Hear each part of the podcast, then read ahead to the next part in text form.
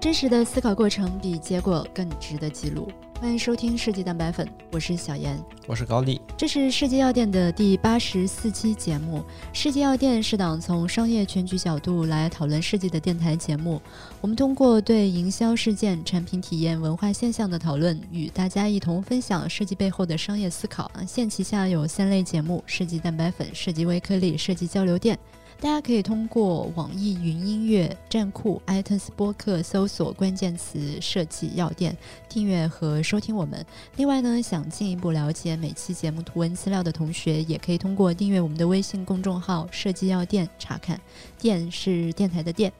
为了方便大家在公众号中快速的找到对应节目的图文信息，大家也可以在公众号下方的输入框回复期数。本期节目回复八十四。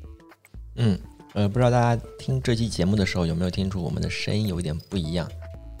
有人是感冒了吗？呃，上一期节目我们的确是采集上面出了一些小故障，所以会导致了呃大家普遍都会说上一期的音频的质量不是很好。当然，像这类的问题我们其实已经碰到很多了，所以我们这次系统性的把之前包括我们的音量忽高忽低、大小，包括我们采集录音的时候的一些。一些问题啊，系统性的解决了一下，希望我们后面可以，嗯，应该能够系统性的避免这些问题了。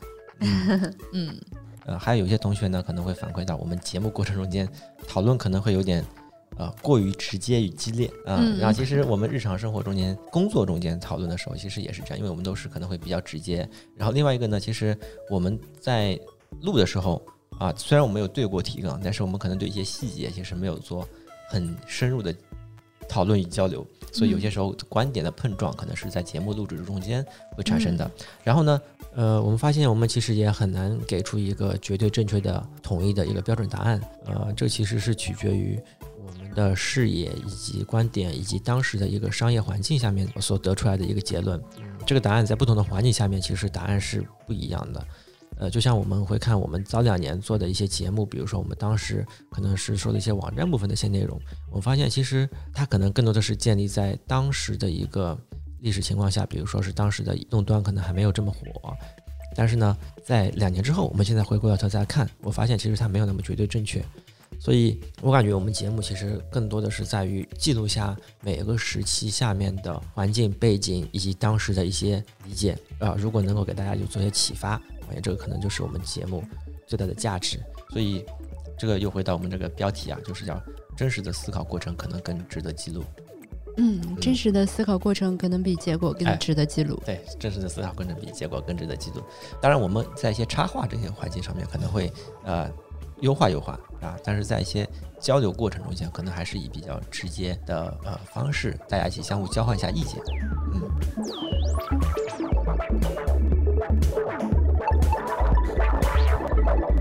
直接进入我们今天的话题啊，我们今天可能谈一个跟设计师还蛮有关系的一个话题，就是关于潮流风格流派它的变化。很多人谈到设计师能力的时候，都会说，对于潮流的这种敏感性啊，是设计师很核心的一个能力，也算是很直观、实用并且通用的这样的一个能力。嗯，但是潮流这个东西。虽然它是视觉，但是它的这种变换，我们可能大部分人感觉是挺难琢磨的。特别是近代，就是它的更替速度是很快的，而且像过去出现的，比如说古典主义啊，或者说我们现在也有一些复古潮，就过去出现的这些潮流，在某些时候它又会像炒冷饭一样，又会炒起来。嗯，有人说它就是像一个循环往复的这样一个过程啊。那这样的一些潮流的变化，它到底是受哪一些因素的影响呢？嗯，其实我们对这个话题也是很好奇。但是这个事情呢，如果只是从视觉层面出发去想，嗯，有点主观。对，有点主观，而且很难得到一个结论，所以我们想说，能够换一个角度，从它背后的这种，嗯，科技发展、政治需要，嗯，科技发展或者商业资本的需要的角度，就从另外一个非视觉的层面去观察，或者说做一些讨论，看看能不能有一些线索。嗯。但是对于这种什么历史、政治啊、科技、商业这样的话题，其实呃一定程度上是超出了我们的一个知识领域的覆盖。所以我们今天能够有勇气说去尝试这个话题，也是因为。有两位重要级的人物，他们会加入我们的电台节目。他们都是来自于我们 T G 团队的内容构建组的老师啊。嗯，其中一位呢是呃内容构建组的负责人 Simon 啊，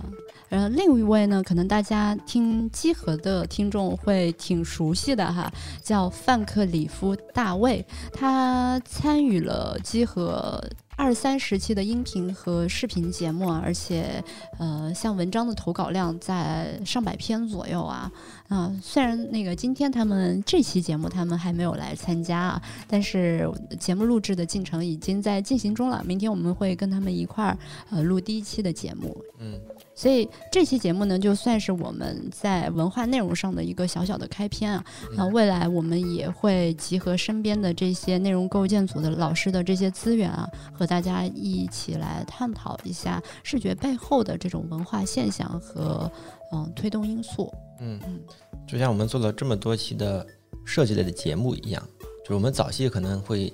研究的有点细，我们可能会在比如说网站，或者说在呃包装，或者在品牌某一个维度里面去看待如何去把这些事情做好。但是后来我们发现，这整个呃包括现在环境的发展变化，它其实是整个一个大的生态，它是一起在变化的，它可能并不是你一个维度去追求一个真理，它的。正确答案是怎么样子？就好比我们两年前所得出来的一些结论，到了现在可能已经变化了。嗯啊，所以嗯，我们到后来发现，我们对于设计的理解，它其实可能并不是追求真理，而是我们可能是对于现在所有环境的所有生活、所有文化的一些记录。所以这部分可能也是我们需要去啊补足以及去了解的。对，然后正好我们又有这两座图书馆的人物加入我们啊，我们更应该利用好这样的，嗯，就也希望他们的加入能够更多的帮助到呃大家从另外一个维度去理解视觉变化。嗯，嗯他们加入之后啊，节目会通过电影、游戏、视觉、音乐等这种不同的文化主题和文化现象切入去聊这些作品形成的背后的故事啊。呃，也包括我们在这种我们目前文化文化内容的工作中间，或者视觉表现中间提嗯提到的一些关键词哈，比如说像那个赛博朋克啊、蒸汽朋克啊、哥特次文化，或者我们说的那个美国嬉皮士文化啊，或国潮、港潮、市井潮啊这样子的一些嗯比较有视觉嗯特征的这种。风格流派啊，我们会来说说，嗯，这些风格当年形成的一些政治历史原因，以及他们在现代商业里面再次被定义和商业化的一些原因。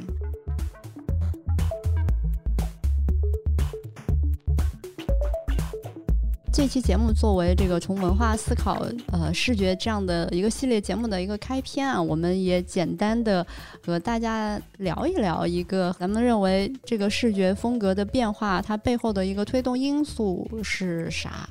当时在一次文创节上听到一个课题叫做“极繁主义的卓卓视与今生”啊。嗯，就是一个艺艺术界的萌奶奶，她叫做陆荣之奶奶啊。她说了这么一个话题，就是说潮流是一个往复的过程，就她向我们展示了。很多过去的那种繁复的风格和现今文创领域的这种结合应用啊，那从应用程度上来讲，就奶奶的结论是说，不管潮流怎么变化，只要你做你喜欢的，就有可能成功啊。嗯，但是这个结论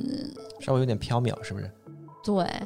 他没有说出这种为什么极繁主义在昨世呃繁盛，又在今生又重现了呢？这个是什么样一个原因啊？嗯我觉得有两个。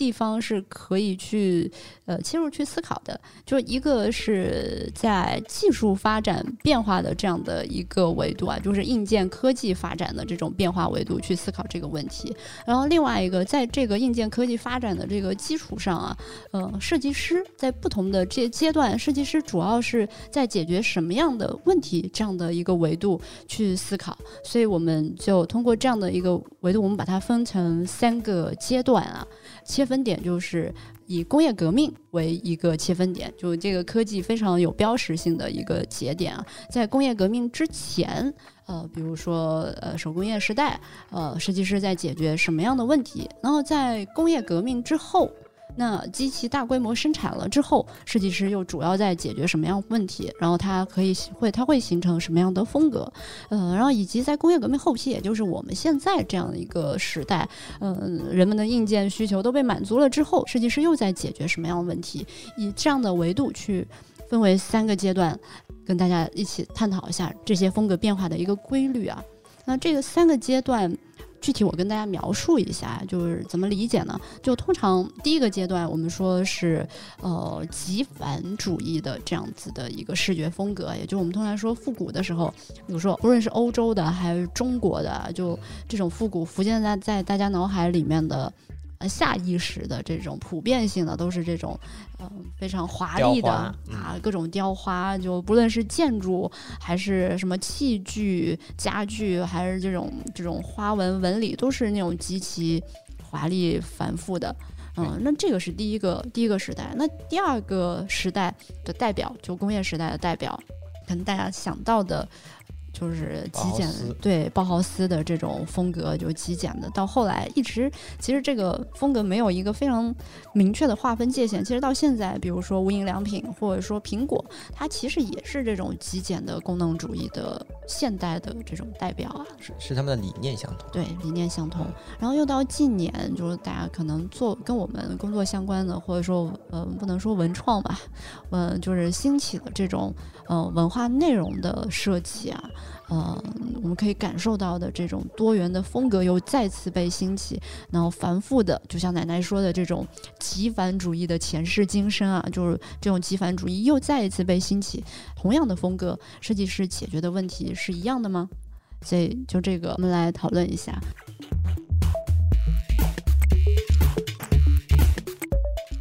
嗯，那我们就从第一个时代开始，就是极繁主义的这种风格啊。嗯，为什么会形成这种极繁主义的风格？呃，因为这里不是历史课，所以我们可能更多的是以设计师的角度去去看待这个问题啊。然后这个呃，先简单定义一下，这个极繁主义可能就是我们所熟悉的像巴洛克风、洛可可风这样那段时期，文艺复兴之后那段时期的一些一些一些典型的一个代表。然后那时候其实。也不存在设计师，对吧？那时候都是一些艺术家，呃，他们就是为不能说是艺术家，我觉得匠人、手艺人其实也是那个时代的设计师啊。嗯，对，所以他们那时候呃服务的对象，他们也不会有为个人服务嘛，对吧？也也承担不起那个钱，所以那时候的一个大的背景呢，可能更多的是皇室或者说是宗教为皇室和宗教去做个服务，所以你可以看到他们当时的一些作品。可能更多的是呈现的是一种满足一些他们目的的一些作品，比如说是什么，就是说极繁，他们可能就会做的很，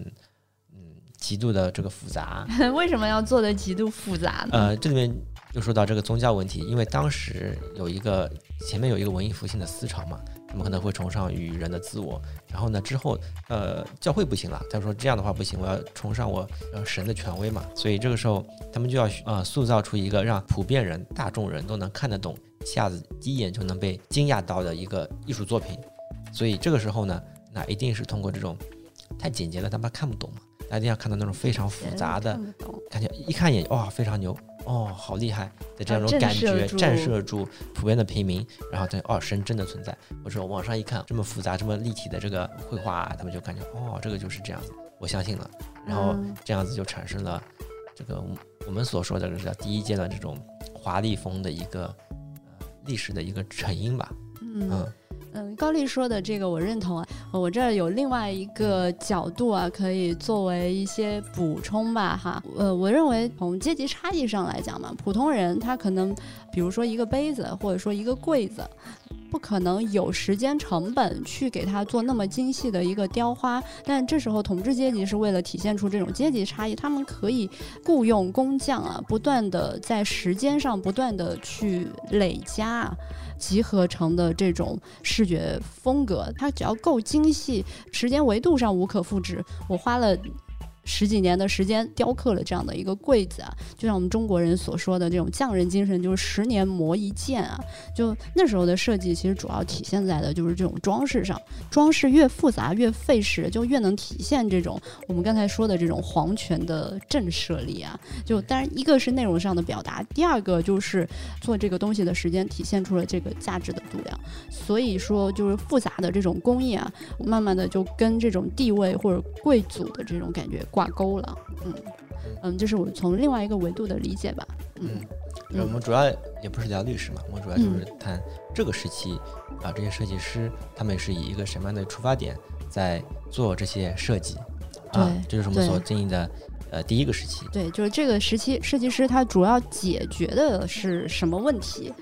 嗯？嗯，他主要是通过这种装饰的复杂性来体现出这种差异性嘛，对对对，是的，是的。所以这种方式啊，可能历经了蛮长的、蛮长的一段时间啊。后来一直是到工业革命的时候，它才有了变化。呃，为什么是在工业革命的时候有了变化呢？因为这个时候造物的这个逻辑变了。原来可能一个柜子就往那个柜子上持续的去雕花嘛，雕梁画栋嘛。但是到工业革命之后，有了机器的帮助了之后。造物逻辑变化了，是我们的这个视觉风格也发生了变化。嗯，我我理解的是服务的对象变了，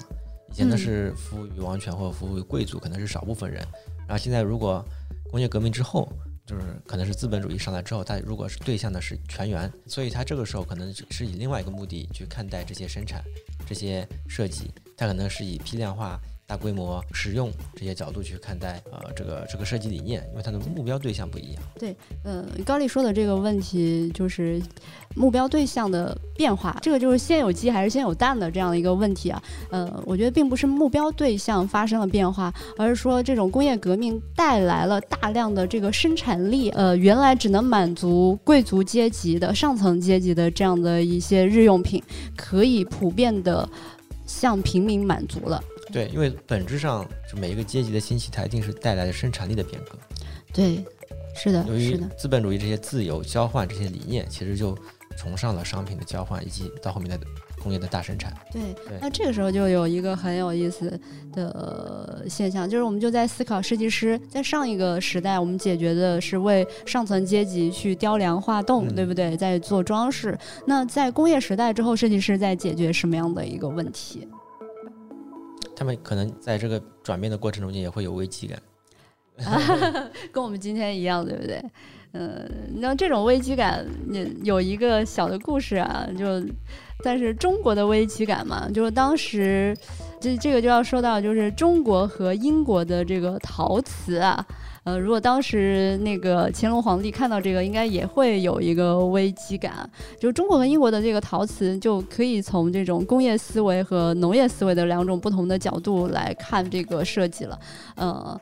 嗯，这个这个事情是大概是在那个一七九三年的时候，是在乾隆皇帝八十三岁的寿辰的时候，就英国的使团啊献上的这个贺礼，居然是瓷器，而且是英国的瓷器。嗯，因为我们知道，在这个之前啊，中国的瓷器 China 嘛，瓷器是在这种国际地位上是无与伦比的，而且是大家对中国文化的崇崇拜也是来自于这个瓷器的。那为什么到十八世纪末的时候，就是这个时候工业革命的时候，嗯，英国人对瓷器有了这么高的自信，竟然把这个当做对中国的贺礼啊？嗯，所以这个时候我们就看到这两种瓷器。它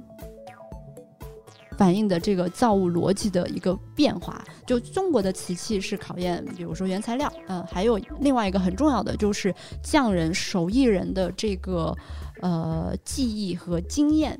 但是英国的瓷器呢，它是机器工业化生产出来的，嗯，所以它的。优势就在于它用机器代替手工生产了之后，这个产能提升了，成本下降了，所以就是我们说的这个需求就可以下放到平民阶层了，就每个人都可以享受这个瓷器，已经不是贵族的一个象征了。嗯。嗯，我要扯一下话题，这就这我想到了我们的烹饪，因为你这个什么追求原材料啊，追求很像烟火腿啊那些。他追求原材料，然后要腌多少时间，然后工艺环节、温度、湿度等等。然后另外呢，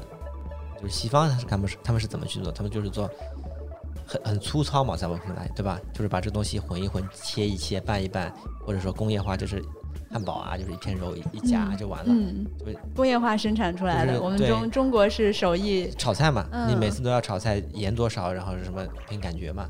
呃，就是两种，对，就是两种文化下面的，到现在其实也是这样。是是，其实我们中国的整个西化，其实也就是这一百年吧，或者这几十年啊。嗯，就嗯，这种菜也能看出这个东方和西方的两种造物逻辑的不同哈。嗯，这也是很有意思的一个现象。嗯，那我们回到咱们的这个话题，这个时候设计师在面对这种工业化机器生产的这个时代，设计师在解决的问题是什么？啊，你你说西方设计师是吗？嗯，就工业化后的设计师，我们现在也都是啊，嗯啊，就是现在也包括进去的是吧？啊，对。就比如说宜家的设计师啊，他们在解决的是什么？那些功能啊，对，还有运输过程中间这个，像我们之前说那个杯子，为什么下面收口要小一点，上面大一点儿？就是因为它嗯，在一个集装箱里面，嗯，可能原来只能运一百个，但是你这样设计了之后，你就可以运运上四百个，有可能啊。这就是我们设计在解决的这些问题。所以在工业革命时代之后，设计师解决的就不再是。那种装饰艺术了，过去的上一个时代的，而是这种批量化生产带来的一个问题，就是这种标准化的问题、效率的问题，如何去提升这个工业化的这个流水线，这就是我们设计要解决的问题。嗯嗯。这就是工业时代的，对吧？对，这个就是工业时代的。那工业时代其实就是当这种这种产品平民化了之后啊，就工业时代另外一个就是当这种产品平民化了之后，或者民主化了之后啊，原来那种很复杂的风格也就没有了这个社会根基了。嗯，就可能那套阶级划分的逻辑行不通了。我也不感觉你好看，对吧？对，也不感觉你一个用个牛皮上去怎么样，也就尊贵，没有感觉感觉。对，而且这个时候民主化的声音就占了上风嘛，所以像当时的那种民主精神的代表，像包豪，我们刚才说的包豪斯嘛，就解决了这种大众合理共享城市空间的这种民主精神的这种风格，就开始慢慢兴起了。也是因为这种嗯工业化生产之后的这种功能主义的美学也慢慢兴起了，嗯，还有在这个过程中，像密斯凡德罗大家都很熟悉的那个少即是多嘛，嗯。嗯嗯，还有像法国的大师勒科布西耶的那种，他说住宅是供人居住的机器。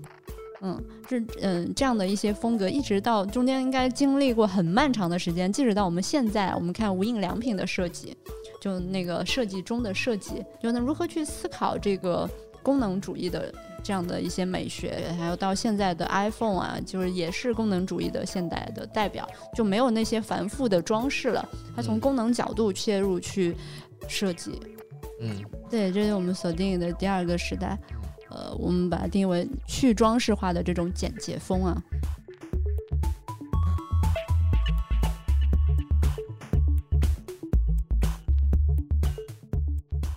在技术发展之后，工业时代后期啊，其实信息的这种传播速度的加快，也引起了思想上的，就是大家思想上的一个变化。呃，像朋克这种风格流派的提出啊，因为它最早起源于这个摇滚乐啊。就朋克音乐的风格，它其实嗯，就是不太讲究这种音乐的技巧，而是更加讲究对这种思想的解放和这种反主流的这种立场啊，是朋克音乐的重要的特征啊，就区别于那种很古典主义的这种音乐啊。后来他的这种影响就不仅仅是局限在音乐的这个世界，他对这种时装啊、平面啊、呃视觉艺术啊，甚至到后面的这种行为艺术，呃或者说。算是一种思想的流派啊，就人生价值观都有了比较强烈的一个影响啊。就在这样的一个信息快速传播的过程中间，我们慢慢就进入了我们所定义的第三个时代啊。这个时代，我们随着这种朋克音乐的这种，比如说对于权贵主导的这种旧社会的反思啊，这种类型的思潮吧，设计师。又要开始解决一些新的问题，这就是我们第三个时代要解决的问题。这个新的问题是什么呢？因为在工业时代啊，我们刚才说民主嘛，我们基本上完成了一个平民化的对于基本需求的一个满足，因为这种社会就会呃物质上的满足，因为我们的这种社会它是越来越富裕了嘛，商业也越来越繁荣了，然后生产出来的产品又多又快，就是又快又便宜的出来了之后，它还不容易坏。那就无法再继续再购买了。那这个时候设计就要出来解决问题。嗯，他要解决的问题就不是这种，不是这种实用，对，不是这种实用的这个物质，而是说，就物质被满足了之后，心理层面的这个差异化就会出来。我们就需要不同的这个。应该叫做被商业裹挟着的设计，才要解决这些问题。呃，商业必定是要让这些资源去流动起来嘛。就如果嗯实用的需求被满足了，那个资源就动不了了。所以呢，嗯，就通过这种心理层面的需求去切入，去找到这个差异化，让市场消费起来嘛。所以这个时候就会从生产的生产的这个时代过渡到了这种消费时代，就这种差异化的需求就战胜了。这种标准化的需求，嗯嗯，这种差异化需求其实过去，嗯，像通用公司他们也有自己的一个做法，嗯，这个做法叫做有计划废止。怎么解释这个叫有计划废止呢？就是通用公司当时他们是针对 T 型车的这个设计想出的一个办法，就是人为的让这个样式老化。就他们会预先的去做好计划，说，嗯，比如说两年一小动，三四年一大调整，这个和现在的这种手机也是很相似的，就有计划的去放出一些更新啊。即使说这些更新的核心的内容其实没有什么变化，但是我也可以通过外观啊，嗯，样式上。就不断的去做更新，然后让消费者就可以在这个人为的样式更新中去追逐这个潮流。提高大家的一个消费的愿望，嗯，那这个是通过设计上去解决心理需求的一个办法，就像是我们之前的那个潘东色，每年也会提出一个今年的流行色是什么，而且它不单是提出呃今年这个色号是什么，而且会给每个流行色予予以故事，比如说今年是代表着这种环保。嗯，那我提出一个流行色，或明年我要说，我我们要有对生活的一个热情，就再提出一个，就是在每个颜色之后赋予不同的故事，这也是满足消费者心理需求的这样的一个精神需要吧。我感觉它后半部分的更重要一点，因为比如说哪怕它是潘东色，我就是人为的分了很多种颜色，但是后面没有那个意义的赋予的话，它那个颜色就只是颜色。但如果你后面做到了那个颜色的。认同以及赋予的话，产生了精神上的认可的话，那这个模式就通了嘛？对，所以设计师要做做的就做好的是如何去说好这样一个故事。就提出了一个颜色之后，如何说好这个故事？嗯，就是设计师要去，但这个是广义的设计师啊，要解决的这样的一个问题。所以在我看来，第三个阶段它其实是重新定义了。人和货之间的关系，以前人和货之间的关系是需要与被需要，功能层面的需要与被需要。但现在可能更多的是心理满足层面的需要与被需要。呃，就比如说，现在手办不是很火嘛？手办，如果你只是从货的角度上来说的话，它其实也就是一些外形或者上的差异。你看现在的手办是怎么说的？什么什么的认可嘛？它是你什么什么的这个有心理映射的嘛？那它可能就会产生另外一批情感，一批价值啊。还有像这现在很多的是，比如说主播或者说个人的 KOL 去带货销量，那货其实一直是这样。当然，我们抛开这个价格因素的影响之外，我们其实能够看到很多加上了这个主播的精神态度的映射以及观点的映射了之后，我们可能就会对于这个决策产生更多的购买能力啊，我们可能就会认可他这个人啊，在这这个买，可能这个货在其他地方淘宝上也买得到。啊，那反正我认可，我喜欢这个主办，我就在这里买了，反正也也没差多少钱嘛，可能就是这样子的一个一个模式。所以到现在，普遍的商品的，以前在早期的时候，第二个时期的时候，可能更多的是我们崇尚品牌，我们崇尚品牌的权威，我们崇尚品牌这个东西的呃质量、尊贵、安安全等等这样。但是现在其实这个商品的品牌它已经被下放到大家一起去创建，一起去创建符合我这个呃我我这个用户精神态度的这个这种方式去做，它没有一个那么大喇叭声。因为因为那个产品本身的差异化不明显了嘛，你只能从精神层面去说，你用了我这个会感受到嗯、某一种愉悦啊，所以在如果在第二个时期我们做的设计的话，可能是它就是个货品，它就是个包装，它可能是在某一个某一个层面上可能是个节点就完了。但是现在在我看来，第三个阶段，它整个流程、整个环节，它可能都是被设计的，就是现在一直有说的这种服务设计嘛。啊，比如说我们在外面去吃饭，它可能并不是说我这个饭怎么怎么样，我现在其实都吃过，呃，什么味道没吃过呢？但是整个体验的流程、体验环节、开门、进门、互动环节，其实都是我整个可被设计的过程啊，也是我我可以被享用的过程，这也是吸引你过去的一个一个环节。所以到后面其实已经不是关于货包装视觉上面的设计，更多的是对于心理层面的满足上面的一些设计啊，这就是我们所定义的这第三个阶段，基于他心理满足上面的一些设计。是的，所以我们今天在做这种文化内容的工作啊，其实也是从心理呃满足这个层面。比如说，我们就会商商业就会利用这个嗯很多历史文化人物，还有时代精神，然后什么思想思想流派这些，嗯，将这些元素提取出来，嗯，作为嗯每个人的一些个性、身份、圈层的这样的一些代表啊，标签，啊，对标签就是这，也就是我们今天做很多工作的一个动因吧。嗯、因为像以前，比如说我们注意到人群，我们可能会分得很很粗，年轻人他的范围呢是按照年龄段，比如说十五到二十五，打个比方啊，